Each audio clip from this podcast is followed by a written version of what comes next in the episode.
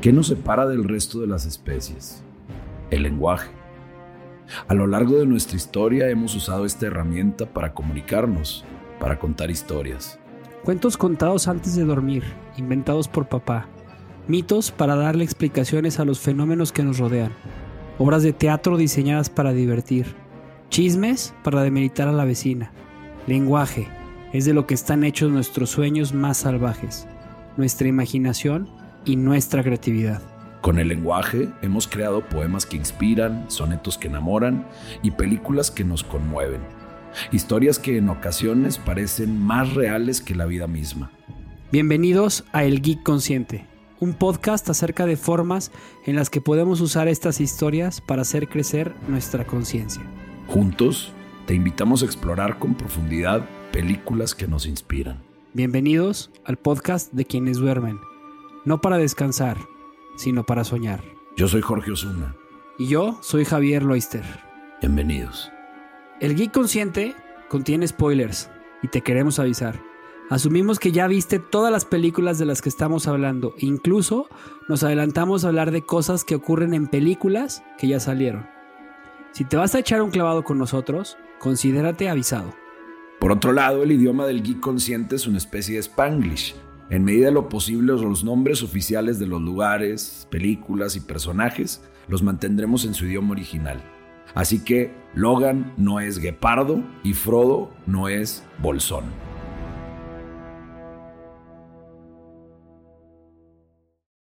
Episodio especial del Geek Consciente. Después de mucho tiempo de bueno, no mucho tiempo, dos semanas que paramos nuestra, nuestras sesiones semanales eh, de retroalimentación y catarsis, este, Jorge y yo. Estamos de regreso. Jorge, ¿cómo te fue en esta semana donde grabaste a una Moana preciosa en, la playa que vale la pena? Váyanse en su Instagram, véanlo, arroba Jorge Osuna Está increíble el video que hizo su esposa y Jorge, vale la pena.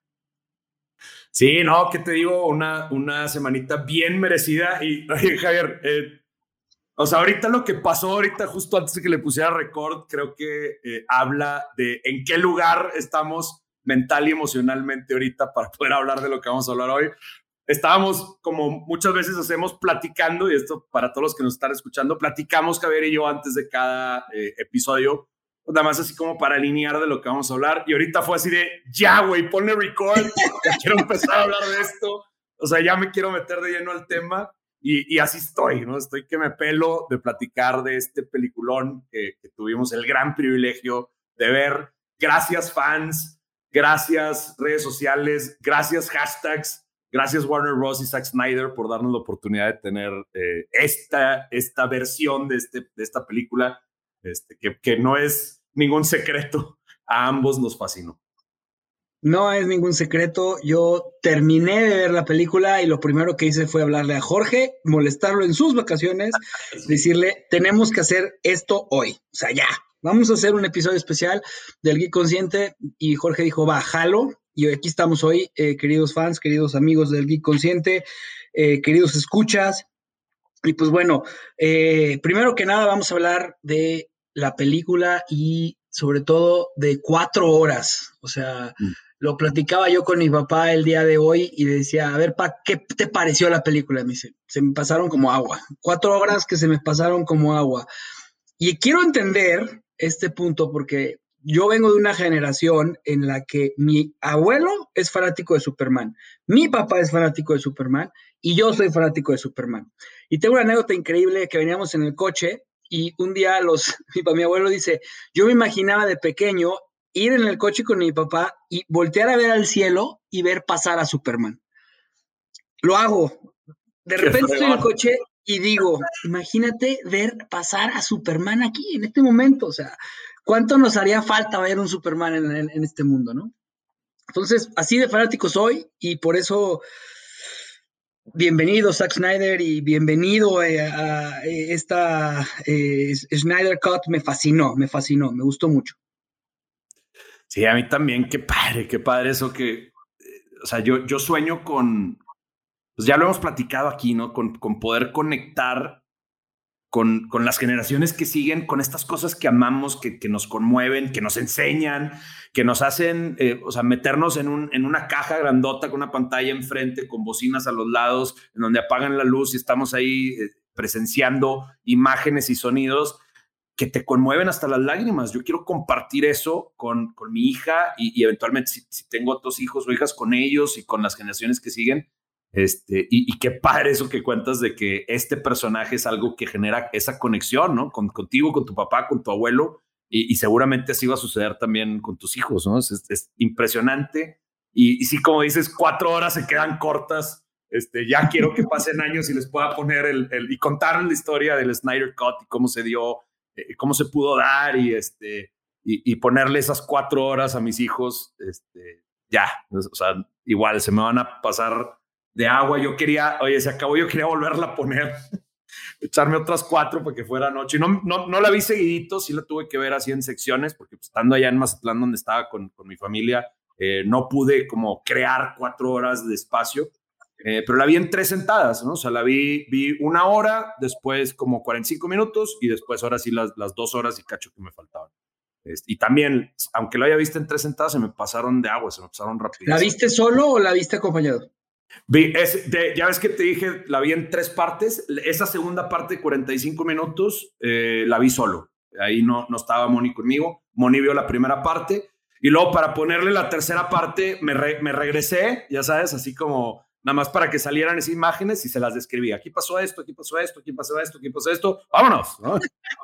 es increíble lo que dices porque me pasó exactamente lo mismo. Lo mismo. Este, yo, yo la vi en, una sentada en un día, pero empecé muy temprano en la mañana, pues fue a trabajar en la tarde y en la noche, ¿no? Y, este, y así fue, pero, pero, eh, a ver, el tema de esta película, ¿por qué se dio? ¿Por qué se hace? ¿Por qué eh, la verdad es que quien está escuchando eh, el Geek Consciente eh, es igual de fanático que nosotros. Se la merecía Zack Snyder, se merecía esta segunda oportunidad, se merecía que poder presentar su visión. Ahora, mucho de lo que ya estaba presentado ya lo había grabado. Al parecer, solamente grabó el final de la película, donde sale una actuación que me, me, encantó, me fascinó y que creo que por fin le dieron su lugar a Jared Leto. Eh, como, como The Joker, ¿no? Pero, pero no sé, ¿qué, qué opinas tú de, de, de, que, de que haya tenido esta oportunidad Zack Snyder? Yo, fíjate, yo soy muy creyente de que, y, y, al ratito que hablemos, eh, como nos podemos meter ahorita, ¿no? Al tema de segundas oportunidades. Yo soy muy creyente que las segundas oportunidades nadie se las, entre comillas, merece. ¿no? O sea, que no, no es algo que en sí o sea, es como, ah, es que me lo merezco. ¿no? O sea, creo que ese, ese tema de merecer, sobre todo en estas generaciones últimamente, nos ha causado muchísimos problemas. Creemos que nos merecemos un montón de cosas, ¿no?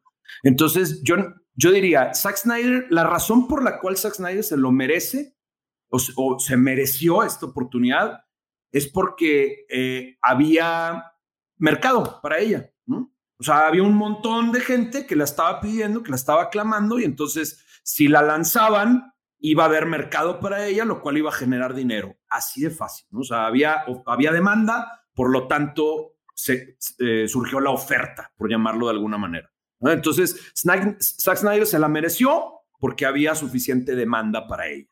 Y listo, ¿no? O sea, todo lo demás que, que me puedan decir, ya para mí entra así como en un tema sentimental, todo lo de la hija, las ganas que le metió, el amor que se nota que le tiene a los personajes y todo eso, pues es un tema sentimental que se me hace plus, se me hace fabuloso, a mí me encanta eso, pero eso solito creo que no es suficiente para decir, se merecía que le dieran esta segunda oportunidad.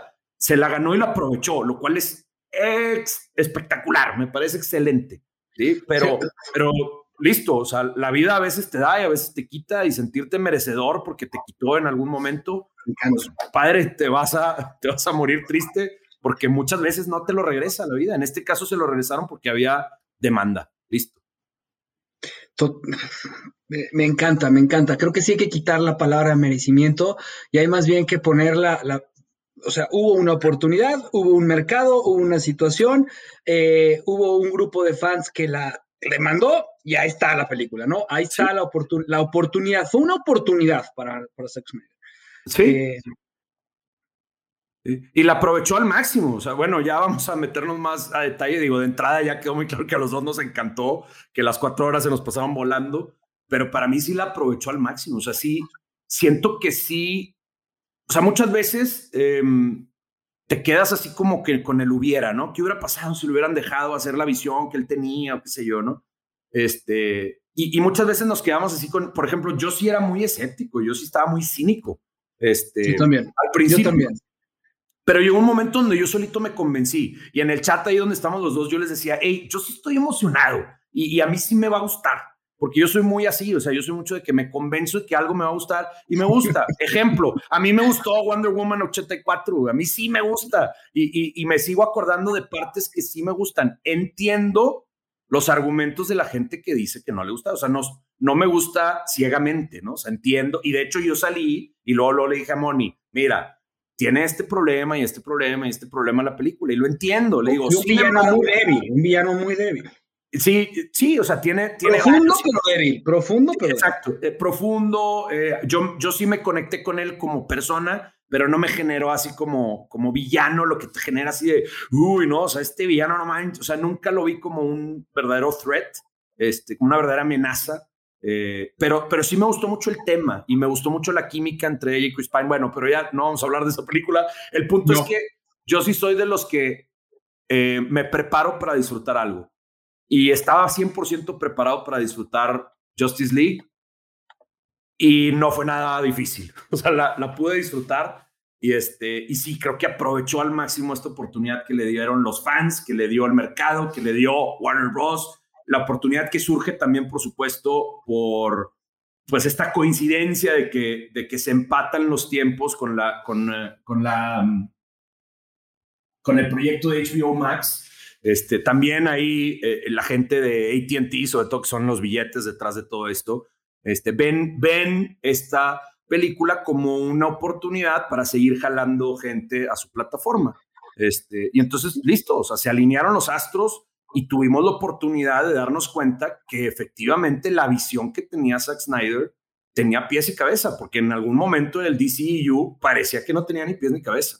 Y acá sí se me hizo que muchos de los huecos que dejó este, la versión de Josh Whedon, sí, tenían sentido. O sea, casi fue de que, ah, ok, por eso era esto, por eso era esto otro. Este, sí, definitivamente, para mí, por ejemplo, yo salí de la versión de Josh Whedon diciendo, ok, estuvo divertida, o sea, me gustó, pero esa no es la forma en la cual a mí me hubiera gustado vivir una Justice League. A mí me hubiera gustado que hubieran hecho lo mismo que hicieron en Marvel, que es ve presentándome uno por uno los personajes, dame otra película de Superman en donde ahora te enfocas más en el romance entre él y, y este y Luisa. Y, y Luis Lane.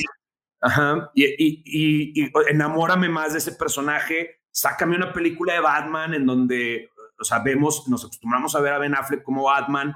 En esa película de Superman preséntame a Lex Luthor, este, eh, o sea, las piezas estaban buenas, pero luego fue, fue todo como demasiado rápido, demasiado rápido, demasiado rápido. Y entonces en la versión de Josh Whedon no tuve la chance de como disfrutar realmente a Cyborg ni Aquaman. Tuvieron dos escenitas así en donde, ah, ok, esos son, ¿no? Y a mí, yo soy súper fan de Jason Momoa, me encanta. Este, y, tenía ganas de ver más cuando salió la, la, de Justice League. Entonces ahora sí fue de que, ah, ok, en estas cuatro horas me dan chance de, sobre todo Cyborg. Cyborg se me hizo un súper personaje. No sé qué opinas de Cyborg tú. O sea, Cyborg es el personaje en esta película, o sea, porque es, es el que te da como muchísima pauta, esta, es esta unión entre lo humano y lo poderoso, ¿no? Y, es esta unión entre, entre eh, o lo divino, porque viene de las Mother Boxes, o sea, mm. y, y, es esta, esta, esta parte, o sea, Batman es y lo dice ahí, my, my, superpower is because I'm rich, ¿no? Y está bien, o sea, es una, una broma al capitalismo y está muy interesante todo lo que tú quieras, pero lo interesante de, de Cyborg es, es, es, que su poder proviene de lo que estás peleando, ¿no? Y entonces, y luego es atacado por el mismo poder. Entonces, es un personaje súper interesante, o sea, súper interesante Cyborg.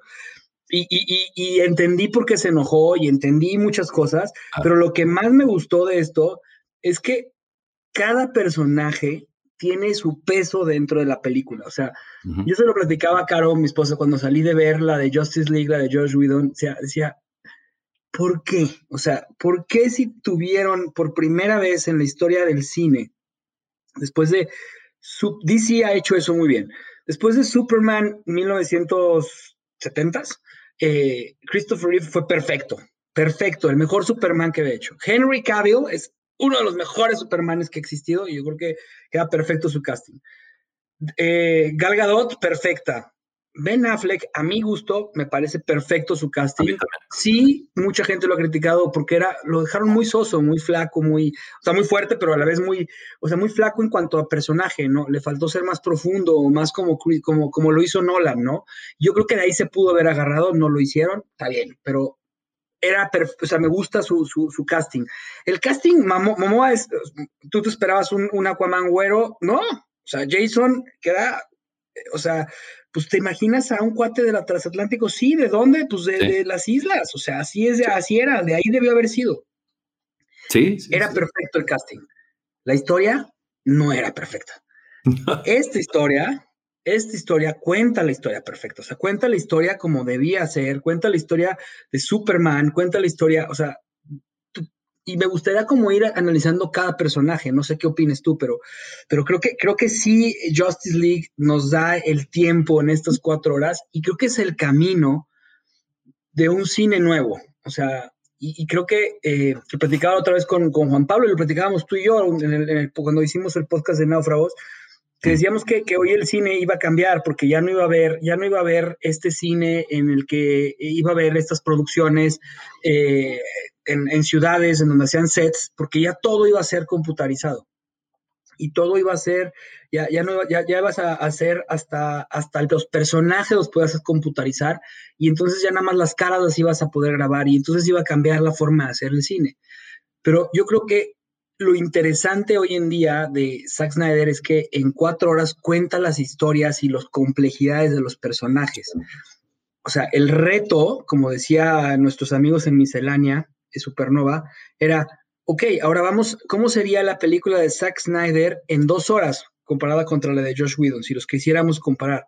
Yo digo que no, o sea, yo digo que no hay que compararlas. Yo creo que la historia es de cuatro horas y está bien contado en cuatro horas, y no tenemos que compararla con Marvel. O sea, tú decías que por qué no contaron la historia y por qué no siguieron esto. No lo hicieron, punto. Tenemos esta de Justice League y ahí la contaron. Y en cuatro horas lo hicieron.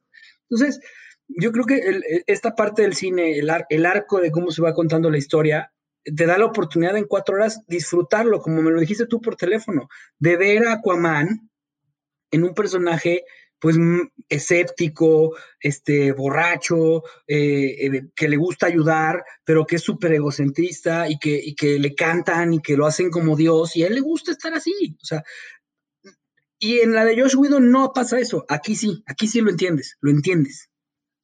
Sí, te decía esa vez que hablamos por teléfono que eh, de mis momentos favoritos en toda la saga de, de, Star Wars, quizá, ah, bueno, sí, top 3 fácil, ¿no? Es eh, el, famoso The Twin Sons, que es en el episodio 4, cuando eh, Luke está argumentando con su tío que se quiere unir a la rebelión y que por favor ya lo deje y que su mejor amigo ya se unió y esto y el otro. Y el tío le dice que no. Luke se sale así de, de, la granja o de la, casita donde viven, se sale a mirar hacia el horizonte, a ver esos, esos eh, soles gemelos con una música impresionante, ¿no? El, tema de, pues es, a final de cuentas, el tema de Luke Skywalker, este, tocado con este eh, cuerno francés, que es de los instrumentos favoritos de, John Williams, que, que, no sé qué tiene ese instrumento que te hace que te llega así a la, médula ósea, ¿no? Y, y, tocando ese tema, y es lo único que está pasando, o sea, es, es Luke, no está diciendo nada, está con un... Eh, con una cara así como de melancolía, viendo hacia el horizonte y estamos escuchando así, o sea, le da tiempo a eso. Y me encanta porque es un momento en el cual esa música genera una respuesta emocional en ti. Y mientras estás teniendo esta respuesta emocional, lo único que estás haciendo es conectándote con ese personaje que está en la pantalla, ¿no? Conectándote con la cara, con, el, con la emoción que está transmitiendo. Y entonces no te necesitan decir mucho más de ese personaje. O sea, es ese momento el que te hace en ese momento decir, este personaje me importa. Me importa lo que le pasa, me importa lo que, o sea, su viaje, me conecté con él. Y ahorita decías, a, a Aquaman le cantan como Dios. Me encantó esa, esa escena, ¿no? O sea, muchas otras personas, o no sé quiénes, o Josh Whedon, porque la quitó, diría, no, esa escena sobra, ¿no? Pero es espectacular la forma en la cual están cantando eh, eh, o sea, en, este idioma eh, islandés que es, así como fabuloso. A mí me encanta escuchar música así como vikinga mientras hago meditación, porque me conecta así con, ¿no? Como decía ahorita, con la médula ósea. Y entonces están cantando estas mujeres ahí y, se nota que le están poniendo, no entendí lo que están diciendo, obviamente, porque están cantando el otro idioma que no conozco, pero te conecta, o sea, me conecta con mi esencia como ser humano, te, te habla, así como digo, a la médula ósea, mientras estás viendo al personaje de Aquaman. Y aparte, si eres mujer, lo estás viendo que se está quitando la camiseta y así rayadísimo el de eso Mamoa. Entonces te conecta emocionalmente a ese personaje. No te tienen que decir muchísimo más. En ese momento, así como con Luke dices, me importa, me importa lo que le pase, me importa lo que decida, eh, me importa que, o sea, estoy involucrado emocionalmente con él. Y siento que eh, mucho han criticado las escenas de slow motion de, de Snyder y esto, pero esas escenas de slow motion con música fabulosa, ya sea esa cantada por estas personas islandesas o el fabuloso soundtrack de Tom Holkenborg, también conocido como Junkie XL, este, o eh, música eh, que, que, él escogió de tipo hits de pop de los 70s y los 80s. Pero estás escuchando esta música mientras Aquaman va caminando así, con las olas explotando y él arrojando la botella al piso después de darle un tragote, así. Te conecta emocionalmente con el personaje, te identificas de alguna otra forma con él y dices, me importa. Y ahora estoy involucrado emocionalmente en lo que sea que vaya a hacer, decidir en lo que le pase, en lo que no le pase. Y eso me encanta. Se, me hace así como que qué bueno que le dieron tiempo a esas cosas, porque es el tipo de cosas que a mí me encantan las películas de fantasía, de ciencia ficción, de superhéroes eh, y, todas esas películas de aventura. Oye, y además en un mundo en el que estamos acostumbrados a que todo tenga que ser de 45, 15, 20, 30, 10, 20, 5 minutos, la, la fregada. O sea, son fans ¿Te gusta? Cuatro horas. Y te la vas a chutar. Y te la chutas. Y la disfrutas. Y no quieres que se acabe. Y como dice, como dice Winston, nuestro amigo de miscelánea, que eh, dice, si hubieran sido seis, me las echo. Sí, y sí es cierto, y sí es cierto. Ahora, a ver, también hay un tema. O sea, cualquier director en cuatro horas puede hacer maravillas, mm. Cualquier director en cuatro horas puede hacer maravillas porque tiene mucho tiempo para, para ir armando las cosas. Eso no le quita el mérito a Zack Snyder de, en esta película mostrar cada parte de cada personaje.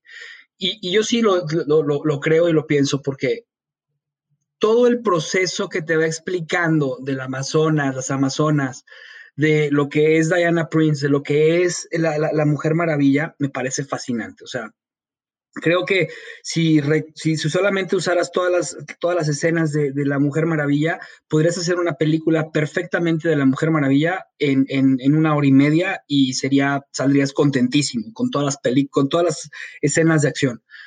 Y te cuenta lo que es la importancia de lo que son en ese mundo eh, de, los, de, de la Tierra, las Amazonas, ¿no? Me gustó mucho la parte en la que hace como un, homenaje a, su famoso 300 representado en Zeus, ¿no? No sé si lo, si lo notaste, pero... Sí, claro. o sea, yo juré... Lo, tira como una lanza, ¿no? Lo tira como una lanza y bueno, pudo haber puesto ahí sin problema alguno a, este actor escocés. y le hubiéramos dicho... Sí, claro. Tiene. sí. Aplaudo, te aplaudo. Eso me, eso me gustó, me gustó mucho la pelea. Eh, eh, esa parte se me hizo muy bien. No entendí eh, el tema de por qué fue tan fácil haber vencido a Darkseid la primera vez. Y, creo que ahí, ahí a lo mejor ah, hubiera, hubiera sido más interesante este, eh, hablar de que fue, o sea, sí dice que fue desde el principio y que a lo mejor Darkseid no era tan poderoso porque cada, o sea, en, los cómics, cada mundo que consume Darkseid también es cada mundo que él se vuelve más poderoso, ¿no? O sea, eso es lo que sucede. Y aquí, aquí lo derrota un dios y, y, y, lo, y es la primera vez que, que, que, lo derrotan, ¿no? Entonces, esa parte, esa parte me pareció a mí, me, gustó mucho. Toda la historia de las Amazonas, la historia de la, princesa, la historia del homenaje a su 300, me fascinó. No sé qué opinas tú de eso. Sí, a mí también, a mí también. Y, mm, estaba en modalidad, eh, o sea, durante esa y varias escenas que son así como las que ocurren más al principio, todavía mi mente seguía en modalidad de que intentando buscar las diferencias. Y fue en esa escena en donde me relajé y dije, listo, güey, disfruta. O sea, ya, deja de, buscar las diferencias, como entrégate a esta versión y, y disfrútala. Porque fue ahí donde, o sea, es, es una escena que es espectáculo. Entonces dije, ya, disfruta el espectáculo y, y, y bye. Este, y, sí, fue eso, o sea, fue disfrutar el espectáculo.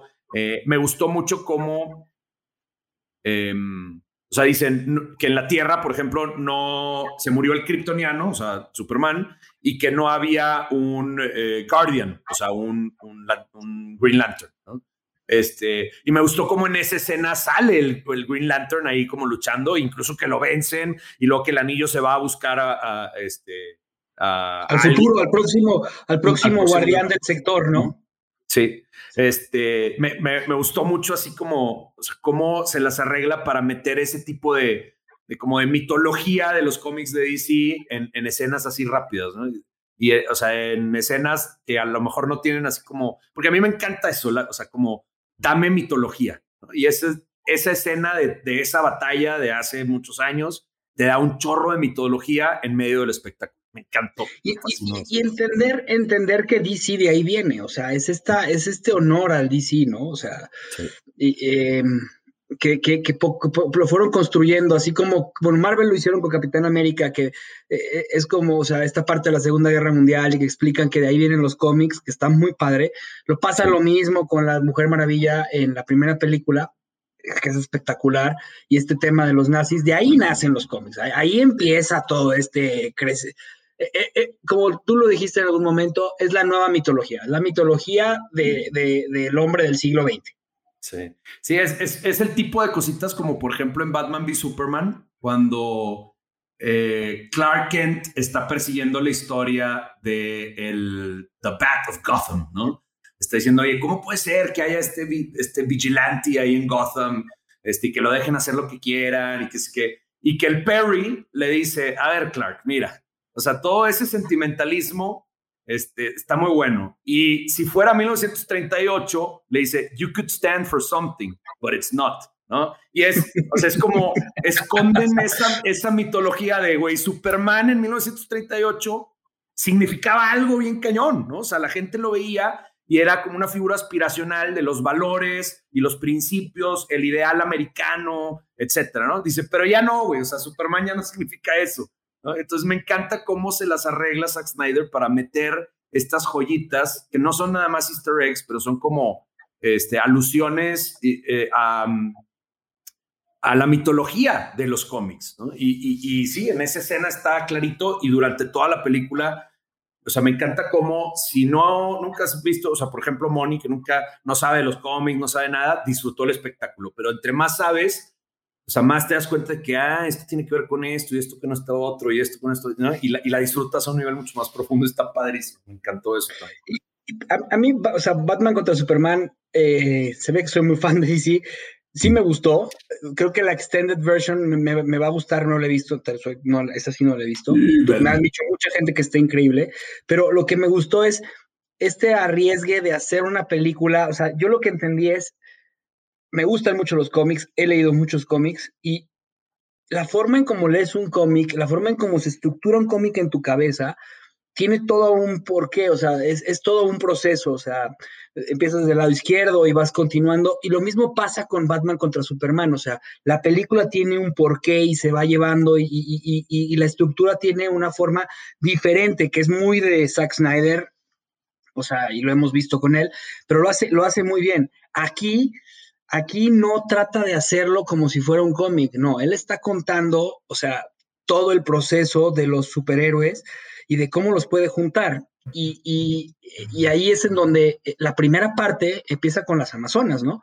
La segunda parte de la, de la película es, es, Batman, ¿no? O sea, es, este vigilante eh, que en la Liga de la Justicia, Batman es el centro, o sea, Batman es el único que conoce todas las debilidades de todos, de todos. Es el único. Es el único que puede destruir a Superman, es el único que puede destruir a la princesa, a la, Mujer Maravilla. O sea, es el único que sabe por dónde. Y a la vez, algo que es una paradoja, es que es el único humano que pueden destruir. Superman con los ojos cerrados lo mata. O sea, eh, la Mujer Maravilla le aprieta la cabeza y lo destruye. O sea, y, es, esta parte que, que, lo hace. ¿Por qué nos gustó Boys, The Boys? O sea, ¿por qué nos gusta esta serie de The Boys? porque Superman, en este caso, es un psicópata y, podemos ver a los, a superiores más humanizados. ¿Por qué no gusta a veces Superman? Porque es súper poderoso y es, es, todo valores, es todo, es todo bueno, es todo, es, no, aquí no, aquí te están presentando lo que podría suceder y es bien interesante. Sí, sí, amigo. No creo que, no creo que haya sido nada fácil traer al, al Man of Steel a la pantalla en, en pleno siglo XXI por lo que dices, o sea, en la versión del 78 y luego de los 80 de, de Christopher Reeve, todavía sigue siendo el ideal americano y si Christopher Reeve y párate así súper estoico y lo único que tienes que hacer. Que eh, en Marvel lograron hacer eso un poquito con el Capitán América, pero porque lo balanceaban con, em, Tony Stark. Iron Man, ¿no? Con Tony Stark. Este, acá, traer a Superman solito, o sea, tenían que encontrar el balance dentro de él mismo. Y a mí sí me gustó cómo aterrizó eso Zack Snyder en, Man of Steel. O sea, sí me gustó cómo lo humaniza de manera diferente, o sea, genera un conflicto dentro de él, de me muestro el mundo, no me muestro el mundo. Este, y, por eso conmigo sí aterrizó la historia de amor entre él y, Lois Lane, porque en Man, en Man of Steel, la razón por la cual él se super enamora de Lois Lane es porque ella, sabiendo el bien que puede hacer, elige respetar su decisión de no mostrarse al mundo. ¿no? O sea, ella dice de que yo, yo no sé quién es, a pesar de que ella sabía que era este, Clark Dice, yo no sé quién es, este, y, le da como su lugar, le da su espacio. Y entonces eso hace que, que, que diga, madres, o sea, sí vale la pena salvar a estos humanos, ¿no? O sea, sí vale la pena que, que salga al mundo y que me convierta en su símbolo. Porque mira, o sea, personas como Lois Lane me hacen creer en la humanidad. Entonces, literal, es la persona que lo hizo creer en todo un planeta. ¿Cómo no se va a enamorar de ella? Este, entonces, y, digo, y bueno, y Lois Lane, ¿cómo no se va a enamorar de Superman? Eso, está, más fácil de entender. Este, Oye, a mí lo que me pareció fascinante ahora que estuve haciendo como el research, porque estaba buscando como de, de philosophy behind the Justice League, que no encontré mucho. Pero lo que me gustó mucho es una entrevista que le hacen a Zack Snyder y dice, a ver, así, como para Tarantino, su, su, personaje favorito en todos los cómics es Clark Kent, no es Superman, porque dice que Superman, lo dice en Kill Bill, ¿no? O sea, super, Superman es el único que se tiene que, que su alter ego tiene que ser un humano porque tiene que parecer más débil que los demás, ¿no? Eso me parece fascinante. Pero es bien interesante esa parte psicológica en el, en el, tema de Superman. Pero lo que, me, lo que me gusta mucho que dice Zack Snyder es, o sea, el segundo símbolo más importante en todo el mundo, después de la cruz cristiana, reconocida como símbolo, es la S de Superman. Es, es el símbolo de, la familia él, ¿no? Mm. Y, eso, eso te habla de, todo lo que conlleva esta película de Justice League, ¿no? O sea, eh, en mi caso, el, el, tener a Superman muerto me costó mucho trabajo en Batman contra Superman, sobre todo porque el gran cómic que se hace en, en, en, si no mal me recuerdo, finales de los ochentas o inicios de los noventas, este, de Batman, de, la muerte de Superman, que es un súper, súper, súper cómic, y la forma en como Doomsday lo, lo, destruye y todo lo que pasa en el proceso, que es muy bueno. Aquí el Doomsday lo crea, lo crea pues un humano, ¿no? Y a través de la tecnología, de la tecnología kryptoniana. Pero ese, esa parte yo decía, híjole, ¿y ahora cómo lo van a revivir? Y aquí lo hacen perfecto. Sí, a, mí me gusta mucho, o sea, y no, no hemos entrado mucho a este tema, pero ahí es donde yo le veo el valor al personaje de Batman. Este, mucha gente dice, es que a Batman no le da nada que hacer. Pues ya lo hizo, güey. O sea, gracias a él, Superman está de regreso. Y pues ya, o sea, porque todos estaban en contra. O sea, Batman era el que decía, no, tipo, lo único que haríamos si peleamos sin Superman es hacer que nuestra muerte sea más lenta, punto. Pero sin Superman no vamos a ganar. O sea, él lo tenía clarito. Y ahí es donde yo le veo el valor, ¿no? O sea, ahí es y le den una promesa, ¿no? Porque aparte le cumple una promesa, ¿no? Entonces ahí es donde, donde siento yo que encaja el, lo que decías hace ratito, ¿no? De que, o sea, Superman, perdón, Batman puede ver las cosas más claras que todos los demás. Tiene la capacidad de ver las cosas súper claritas y de no moverse un milímetro de esa visión que tiene. Y creo que también esa claridad de visión es la que lo hace tener las pesadillas que tiene, ¿no? O sea, no creo que sea así como que se las está metiendo alguien esas pesadillas, no, es que, o sea, Batman es tan inteligente que, que ve ese caminito, ¿no? Dice, es que, híjole, o sea, lo que decíamos ahorita, ¿no? Si Lois Lane literal es la razón por la cual Superman cree en la humanidad, imagínate si se la quitas, ¿no? O sea, imagínate si la misma una humanidad le quita a Lois Lane. No manches, este güey se puede volver loco. Y si se vuelve loco, valió madre todo. O sea, no hay Además, en el cómic de cómo se vuelve loco, que ahí no lo presentan, que hubiera estado increíble que lo hubieran presentado, es porque el guasón lo envenena. Lo envenena, se vuelve delusional y él mismo mata a su propio hijo y a su propia esposa. O sea, es, es, es injustice, es una locura, ¿no? Sí. No, no, no. Entonces sí, o sea, me encanta cómo él tiene esa visión, Batman tiene esa visión, decir, la única manera de ganar eh, esta batalla es trayendo a, a Kal-El de regreso. Y entonces toda su misión es eso, o sea, todo se convierte en, no me importa lo que hagamos, no me importa si al usar la Mother Box viene Steppenwolf, necesitamos revivirlo. Y luego él se lanza a la batalla con los demás, sabiendo que este vato en cualquier momento viene, o sea, en cualquier momento va a llegar, lo único que tenemos que hacer es detener esto por un ratito y ahorita llegue y parte madres, que fue lo que hizo. Que luego me preocupé, ¿no? Porque, o sea, fue así de que, híjole, o sea, Superman hizo pedazos a Steppenwolf. Lo hicieron, o sea, en, esta película lo hicieron a Superman súper poderoso. Entonces yo no sé cómo, porque ya estoy frotándome las manitas y deseando con todo mi corazón que continúe el Snyderverse, pero bueno, ya, ya, veremos qué pasa. Sí, ya dijeron que no, pero también habían dicho que no al Snyder Cut y pues a ver qué pasa. Este, ¿cómo le van a hacer para, o sea, para que haya, en, inglés se dice stakes, ¿no? No sé cómo se diría en, en, eh, en español. Este, porque con, con Superman, sí.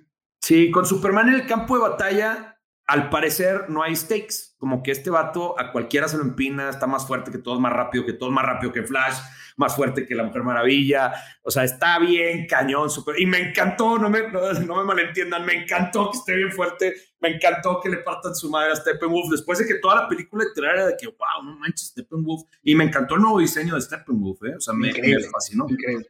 En las fotos se veía raro, o sea, en, los stills, ¿no? En las imágenes así, o cuando en los cortos salía rápido. Pero cuando ya lo pasan así más lento, cómo se adapta la armadura a las cosas, uff, estaba padrísimo, me fascinó eso. Y me encantó que le partieran su madre y que realmente Steppenwolf es así como, o sea, desde que, desde que baja el hacha, así cuando le va, eh, cuando va a atacar a, Cyborg, que baja el hacha y se estrella así contra el hombro de Superman y se empieza a destruir el hacha, este, que, que nada más voltea a Superman y le dice, not impressed. ¿No? Es como, ¡ah! Y el traje negro, ¿no? yo, el traje negro. Yo, estaba en contra del traje negro hasta que lo vi. Hasta que lo vi. Y aparte lo explican padre, o sea, no es nada más de que ah, de repente sale un traje negro, ¿no? O sea, en esa escena anterior, en donde van caminando por la nave, que van saliendo diversos trajes, que yo desde que vi eso dije, ah, qué fregón, que ahí está la explicación del traje negro. No lo pasan en esa escena, pero te dan a entender que aquí hay varios trajes, como aquí de yo, tenía una, yo, tenía una, pregunta para ti, porque, a ver, eh, Zack Snyder eh, se ve que tiene un tema muy, muy, muy fuerte con la cuestión de la figura paterna, muy fuerte. O sea, lo ves en Superman, en Man of Steel, lo ves en Batman, en, Batman vs. Superman, Superman vs. Batman, eh, lo ves ahí, y lo vuelves a ver ahora en, en, Man of Steel.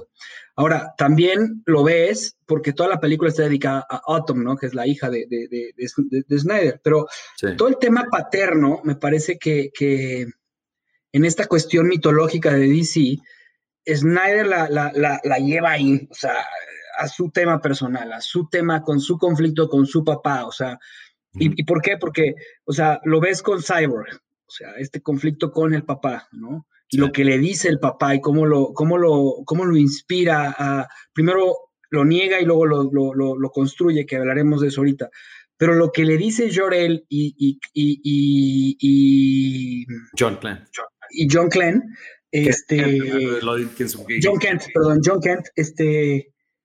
O sea, decirle, cuando le dice, ¿por qué amas a los humanos? O sea, ¿por, por, ¿cuál es la razón por la que vas a, o sea, ámalos como nosotros te amamos a ti, ¿no? O sea, es el, el, el Dios, ¿no?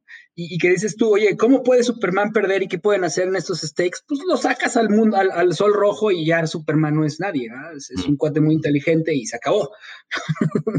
es un Batman, pues. Es un Batman. Y ya, ¿no? Pero sin dinero, porque Batman hasta le dice de ahí, ¿no? I bought, the bank. sí. me encantó eso. Y esa, pues era, esa escena sí estaba en la original. Sí, se me hace, se me hace muy padre cómo lo maneja. O sea, me encanta, me encanta cómo lo maneja desde... Eh, a ver, yo, yo vi Dawn of the Dead hasta mucho después de ya haber visto varias de Zack Snyder. La primera que vi fue la la de 300, este, que aprovecho ahorita para contarte, te dije que te iba a contar mi experiencia. Por mucho tiempo 300 para mí era de mis películas favoritas, pero mucho tiene que ver la experiencia. Em, cuando yo jugaba en Borregos, al final del año eh, nos, nos traían, eh, y se sentía fregón, ¿no? Porque nos llevaban cartas en sobrecitos, hace cuenta del equipo de, pues no sé, éramos ochenta y tantos en el roster, este, nos llevaban cartas a pues, como a diez o quizá un poquito menos, este, membretadas de la NFL, haciéndonos invitación a varios jugadores a participar en las pruebas para NFL Europa. Y entonces a mí me llegó una carta que decía, eh, o sea, sabemos que eh, tú todavía quieres jugar otro año en Borregos, que hasta el año que entra te vas a como declarar elegible para NFL Europa, pero te queremos invitar a este tryout que va a haber en Tampa. Entonces me fui a Tampa a un tryout de NFL Europa. Entonces de entrada, como que, o sea, eso me sentía olvidado. Y luego estando en Tampa, teníamos una tarde libre. Oye, pues ¿qué hacemos? ¿Qué hacemos? Pues vamos al cine, ya salió esta película de 300, ¿no? Entonces imagínate, la testosterona de todos estos vatos probándose para la NFL Europa este, habiendo, eh, sí, habiendo entrenado ya varios días así con, con raza de, de, todos lados del mundo, de Finlandia, de Francia, de Alemania, de Inglaterra y varios americanos también, este, dándonos de trancazos así entre nosotros para demostrar que, que, o sea, que somos los mejores, literal, afuera de Estados Unidos en esa posición, cada quien así, ¿no? Y luego el día de descanso vamos a ver 300. Y, tal cual como dices, salimos del cine gritando, oh, oh, oh, this is Sparta, ¿no? Entonces yo salí así con toda la adrenalina y la testosterona hasta el tope, pensando, es mi película favorita de todos los tiempos. y también en esa película, Zack Snyder toca muy cañón el tema de el papá y el hijo, de cómo el papá educa al hijo, ¿no? En, en varios sentidos, o sea, desde eh, por ejemplo, con, no me acuerdo el nombre, pero el, jorobado, cómo el papá se rehúsa a sacrificarlo. Y después cómo a Leonidas lo entrenó su papá para ser el guerrero que es. Y luego vemos esas escenas donde ahora Leonidas le está enseñando a su hijo igual, ¿no? O sea, como... Y pelear contra León y el tío y todas esas cosas. Sí, sí, sí. Entonces sí, definitivamente es un tema recurrente en las películas de Zack Snyder. O sea, él, la, la, su hijita que en paz descanse que se suicidó, era adoptada. Entonces, también para él, o sea, como este tema de la paternidad, eh, lo siento que lo ve desde un lugar súper complejo. Él tiene hijos naturales y aparte tiene hijos adoptivos. Este, y entonces para él es como todo un tema y se, nota plasmado ahí en varias escenas, como dices. Se me hace, o sea, como bien ya lo dijimos, el corazón de la película es Cyborg y, y su relación con sus papás, específicamente yo creo su relación con el papá este, acá no hablamos de categorías, pero mi quote favorita es toda la grabación que, recupera al final Cyborg, después de que rehace la grabadora, toda la grabación que le deja el papá, que le dice, bueno, ahora te voy a hablar desde el corazón, ¿no? Toda esa grabación, no manches, yo, la quiero conseguir y, tener y ponérsela a mis hijos y, escucharla yo mil veces, es, es fabulosa. O sea, me acuerdo así como, o sea, pues ya se resolvió así todos los asuntos y decir, wow, o sea, qué manera de cerrar. Y, se llama Father Two Times, o, don't know ahorita no recuerdo, pero era Two, Times Father, o, sí. o, no, me acuerdo cómo, pero dice dos veces, ¿no? O sea, como dos, dos, veces te lo, para que te quede claro, cabrón. Sí, es que no, es que le dice, yo soy tu papá dos veces, porque te di la vida original y luego cuando esa vida se te acabó, te volví a dar vida. Entonces es como... A, mí de esa parte la que me fascinó es cuando dice, the world is hurt, o hurt, broken, unexchangeable, but the world, world's not fixed in the past, only in the future. The not yet, the now. Eso, o sea, a ver, estamos en eso hoy. El mundo está herido, está destruido, está, está, está roto y es incambiable. Pero el, el, mundo no se arregla en el pasado, se arregla en el futuro y en el no ahora. O sea, se arregla en el ahora. Esa, esa, esa, esa frase es espectacular.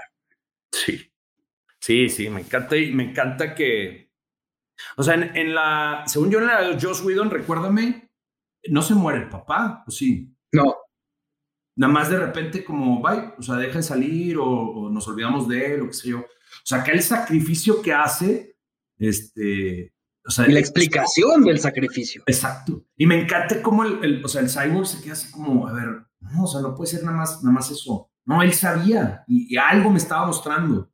Y entonces, o sea, es, como un sacrificio que gracias a eso encuentran a, a Steppenwolf. Como te digo, o sea, las pérdidas de Cyborg y, la forma en la cual él se antepone a eso es el, definitivamente es el corazón de la película, porque es, digo, ahorita ya nos podemos meter un poquito a hablar quizá de esto, de, de segundas oportunidades. Este, todo mundo en esta película tiene esa segunda oportunidad. Y, me gusta mucho que la segunda oportunidad de Cyborg no es solo de tener una vida, sino de tener una vida humana. Porque él, cuando le dan la segunda oportunidad de vivir, él ni siquiera la ve como vida. Dice, soy un monstruo, o sea, soy una máquina, no, no, no soy humano. Este, y ese, es, una, es, una, es una, eh, un arquetipo muy común, ¿no? El, el monstruo, la bestia. Ajá. Sí, sí, lo, veíamos cuando hablábamos de la bella y la bestia, ¿no? O sea, es, es, soy una bestia y la segunda oportunidad es de retomar mi vida como humano. Y acá es igual, ¿no? O sea, es como encontrar la humanidad dentro de este, de este mm, caparazón en el cual ahora habito. Y, su viaje es mi favorito en la película, o sea, es este viaje de, de vuelta a la humanidad y utilizando todas las herramientas que tiene a su alrededor, ¿no? Porque quizá la primera que siembra esa semillita es Wonder Woman, la que siembra la semillita de, de hey, lo que tienes no, no es, eh, dice, it's not a curse, it's a gift, ¿no? O sea, no, no, es un, no es una maldición, es un regalo lo que tienes. Entonces siembra la semillita y lo empieza a ver y después él le regresa esa, esa misma frase, le dice, hey, pues tú, tú, tú fuiste la que dijiste que usara mis habilidades. Este, y, entonces es ese caminito lento de vuelta a su humanidad que culmina con esa grabación, ¿no? Cuando él dice, no, sí, la neta sí quiero escuchar lo que me dejó mi papá.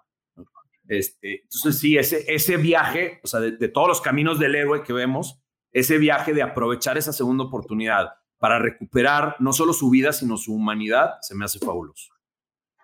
Yo, yo mi queja sería que, que, hubiera estado increíble haber profundizado más en, en, esa batalla interna entre el quédate con nosotros, hijo, y este se convierte en cyborg. Yo lo hubiera, hubiera quitado otras escenas y ahí me hubiera enfocado un poquito más. Oye, pero ahorita que dijiste se me prendió el foco. Diana e, es el catalizador de muchos. Sí. En la película. O sea, e, está bien interesante. o sea, esa frase que le dice a la niña, te puedes convertir en lo que tú quieras. Sí. Híjole, es maravillosa. Sí, si le preguntas a Jordan Peterson, tiene sentido absoluto. Porque ese es, el trabajo de, Y digo, ojo, ¿no? Porque acabo de decir la mujer y luego, se me van a echar encima. Cuando digo la mujer es del femenino, ¿no? O sea, el femenino como el caos y el masculino como el orden. Bueno, el caos este, lo que hace es constantemente darle sentido al orden, o sea, darle un, darle un para qué. ¿no? O sea, darle, retarlo, desafiarlo. Este, también eso lo mencionan en el libro fabuloso que me recomendaste, eh, que me regalaste incluso, el de eh, The Way of the Extraordinary Man, menciona lo mismo, ¿no? O sea, el, trabajo de la mujer es constantemente estar retando al hombre para que se convierta, se convierta en, su, en su máxima expresión, ¿no? En la mejor versión de sí mismo. Y eso es lo que hace Diana constantemente, ¿no? O sea, constantemente está retando a los hombres de su alrededor a que se conviertan en la mejor versión de sí mismos, en, que abandonen su egocentrismo, en que abandonen sus ideas eh, infantiles, que maduren, que es lo que hacen las mujeres constantemente con los hombres. Hey, madura, ¿no? O sea, como dice Peterson, las mujeres hacen que los hombres seamos conscientes de nosotros mismos. Como, oye, ponte las pilas y madura. Si no te, o sea, si no, no vas a poder cumplir como tu tarea número uno como, como macho en tu especie, que es conseguir, conseguir una pareja para asegurar la preservación de tu especie. Entonces, eso es lo que hace Diana, ¿no? O sea, obliga a los personajes, hombres super machos y musculosos, hey, aterrícense. ¿no? dioses. dioses. dioses, literal, ¿no? Aterrícense, crezcan, enfóquense, eh, conéctense tantito con su corazón, dejen sus cosas a un lado y, vamos para adelante, ¿no? Entonces sí, se me hace un uso espectacular de Wonder Woman. Hay un personaje que, me han criticado mucho por, porque eh, eh, lo hacen muy femenino, se podría decir, por, por, por esta cuestión más infantil, que es Flash. Qué bueno que mencionas que no hemos hablado de Flash y también me encantó. Qué bueno. No, no, no, por eso, porque, porque, o sea, las escenas de Flash a mí me parecen muy buenas. Sí, sí, sí, sí, sí, me recuerdan a, a, los, a los supercampeones este, cuando éramos eh, niños, porque tarda en, en, en, en, recorrer toda la cancha, pues casi tres capítulos y ya después mete gol. Pero aquí igual, o sea, tarda muchísimo. Sí. Y, me gusta el tema de que puede manejar el tiempo, porque es su superpoder, eso es algo bien interesante en Flash.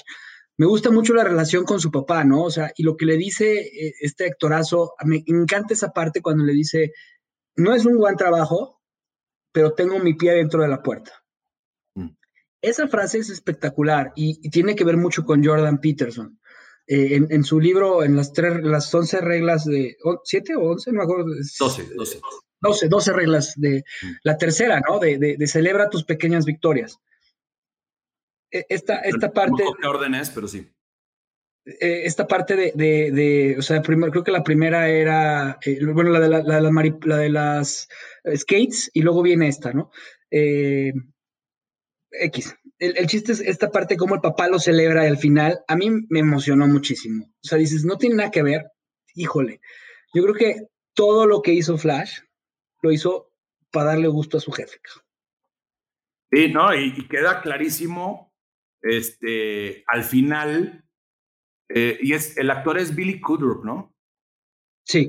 Eh, sí, ok, no, no, me quería quedar así con la duda. Este, al final, cuando, o sea, en esa escena de regreso al tiempo, cuando va así corriendo de vuelta, en ese momento se conecta con su papá y volviendo al tema de Zack Snyder y las relaciones de, de padre e hijo, o sea, en ese momento se, convierte, se conecta con su papá y, y sí, o sea, como su lucha, como la de muchos de nosotros, es eh, que nuestro papá se siente orgulloso de nosotros, ¿no? O sea, que nuestro papá nos apruebe, que nos acepte, que diga, sí, ese es el camino eh, que a mí me gustaría que tú recorras.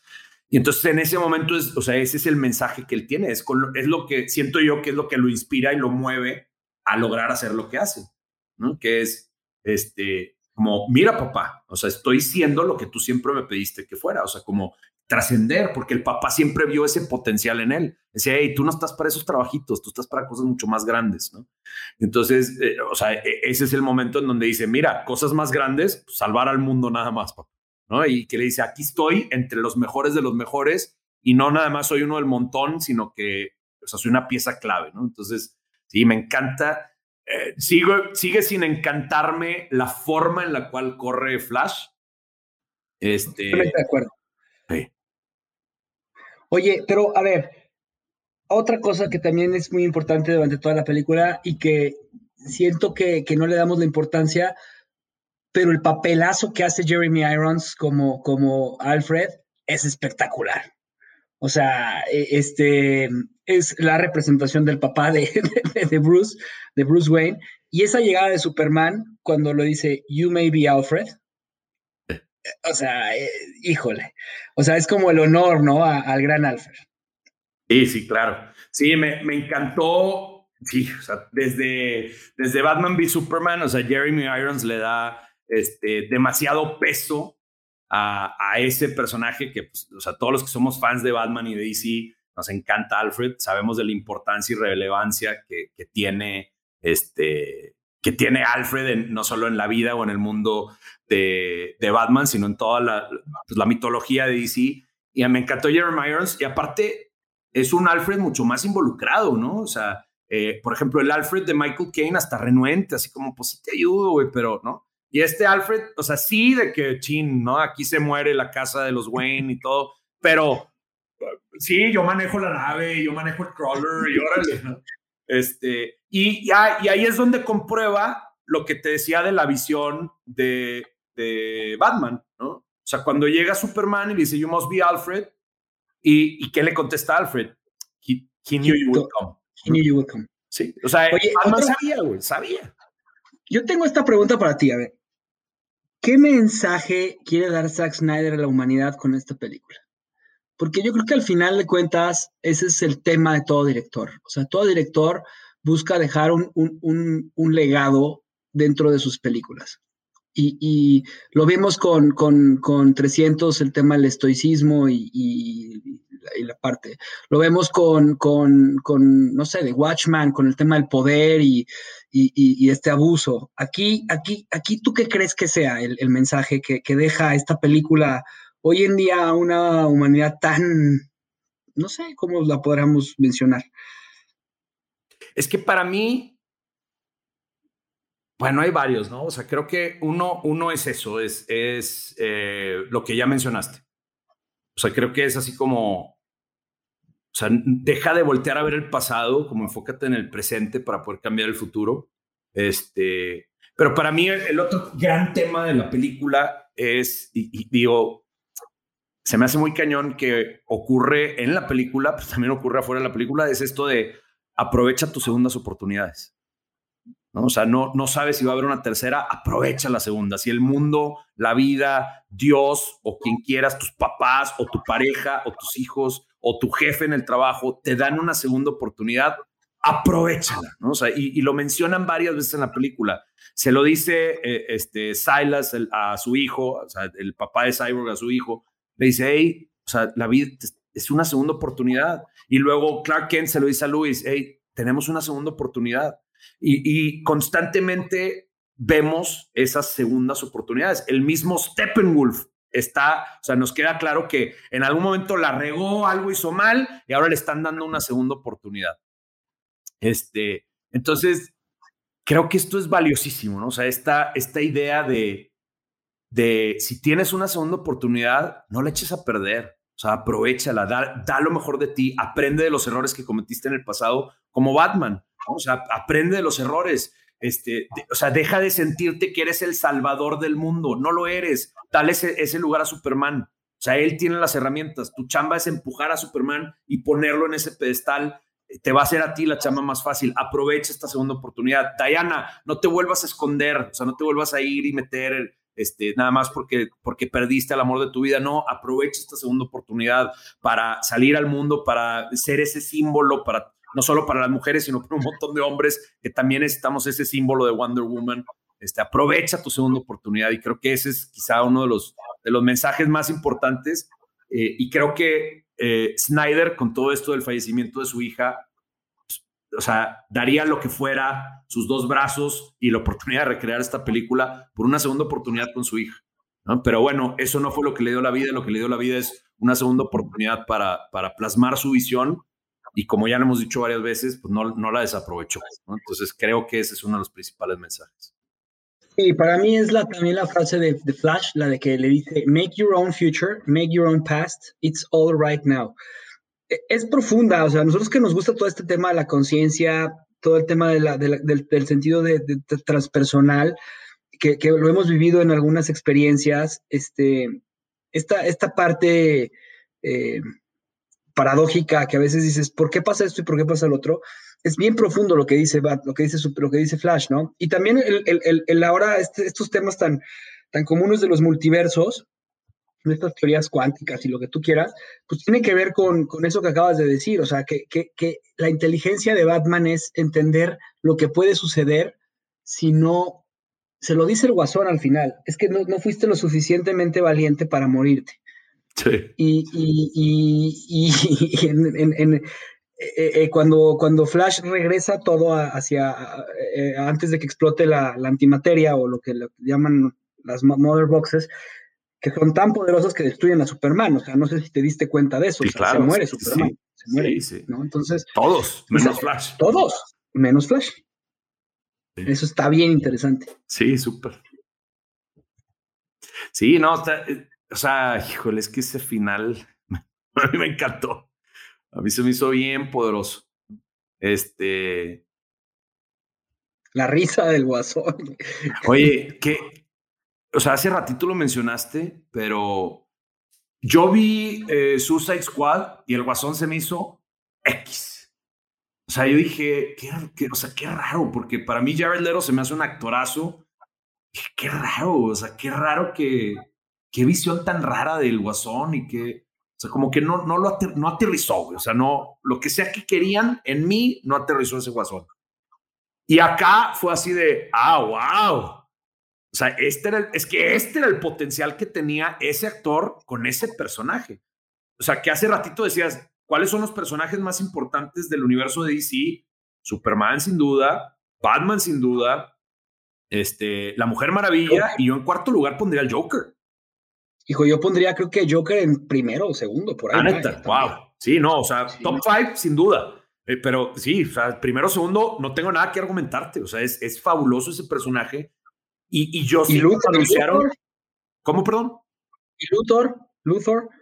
Ah, es que, ah, bueno, por ahí está, ¿no? O sea, sí es. Si hablamos de villanos. Sí, villanos es, es Joker y luego Luthor para mí, ¿no? Este. Pero yo pondría, o sea, mis top five son Superman, Batman, Mujer Maravilla, El Guasón y Flash. Esos son así como los cinco más importantes para mí en DC. Este, y, y sí, Joker es el único villano que entra dentro de esos cinco. Entonces, juntas a uno de los personajes más importantes en la historia de los cómics. Con un actor ganador del Oscar, pues ya vimos que es una buena fórmula.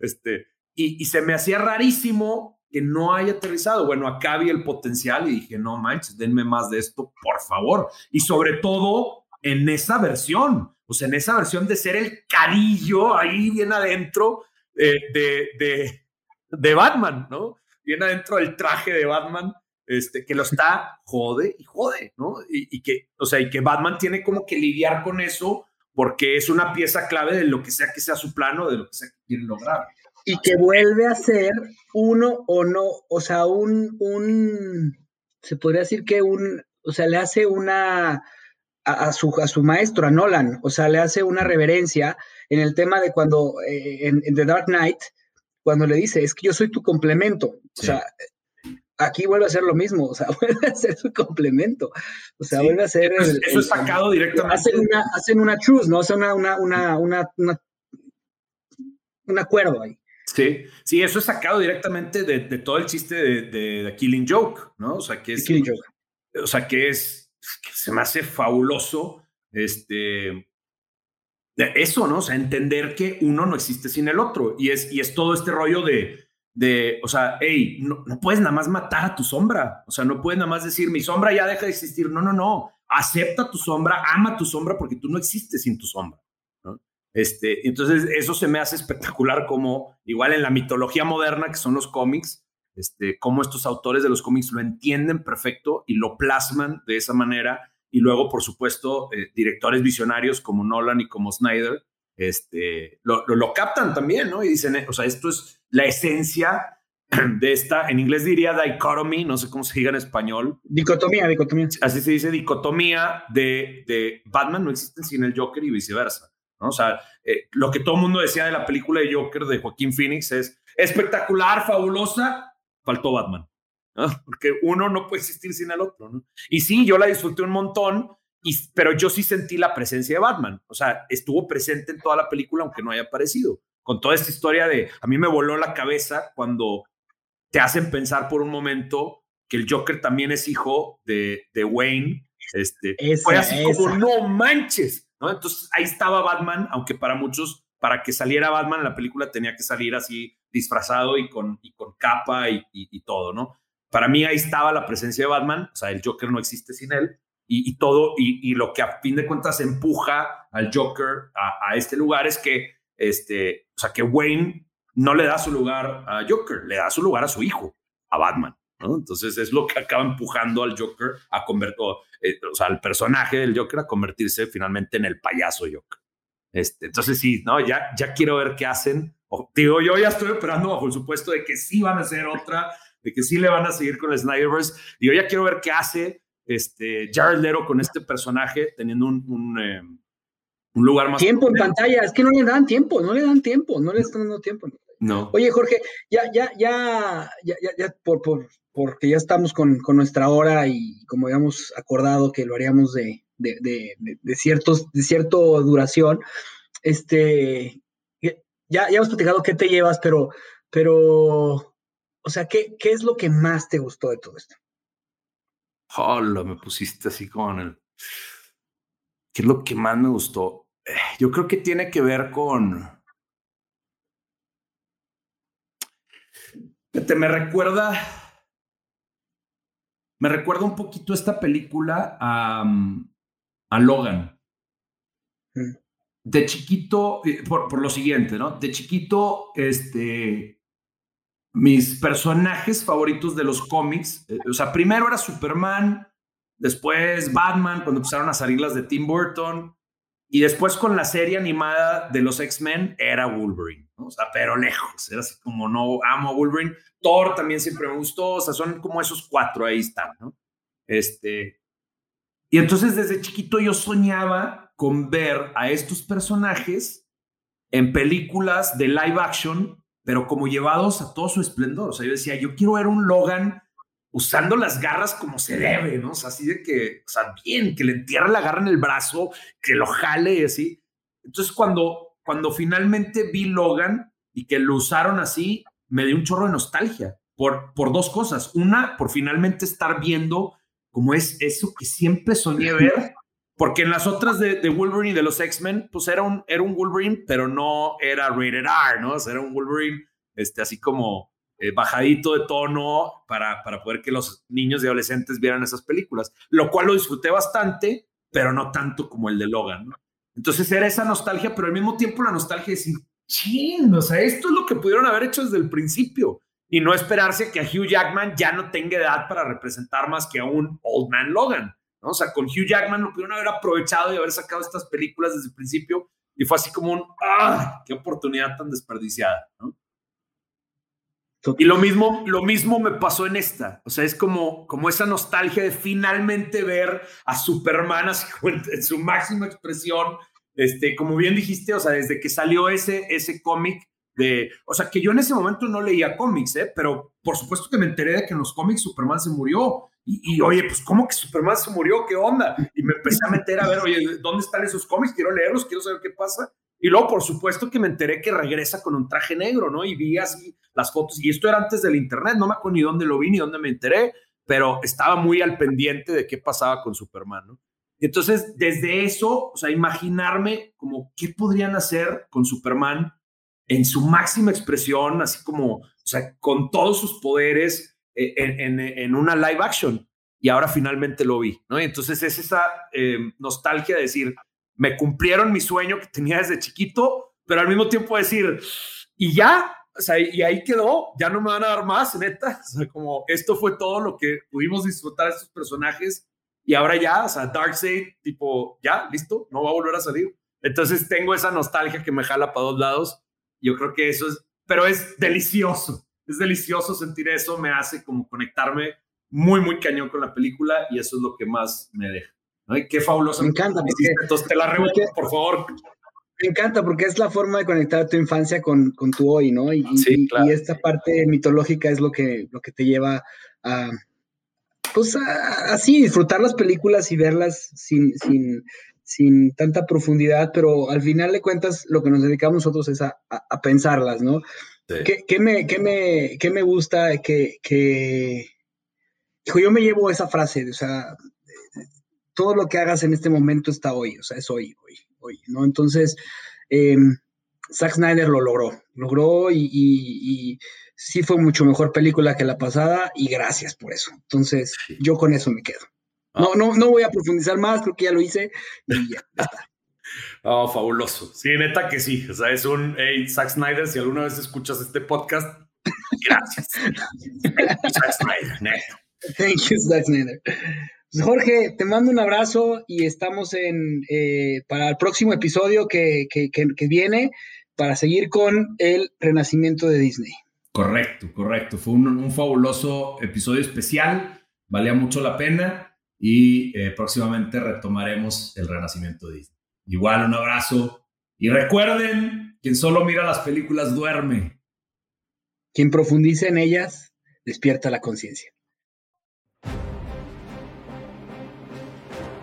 Gracias por escucharnos. Te invitamos a darle like en nuestras redes sociales, Instagram y Facebook. Tenemos un grupo que es para fans de El Geek Consciente Podcast.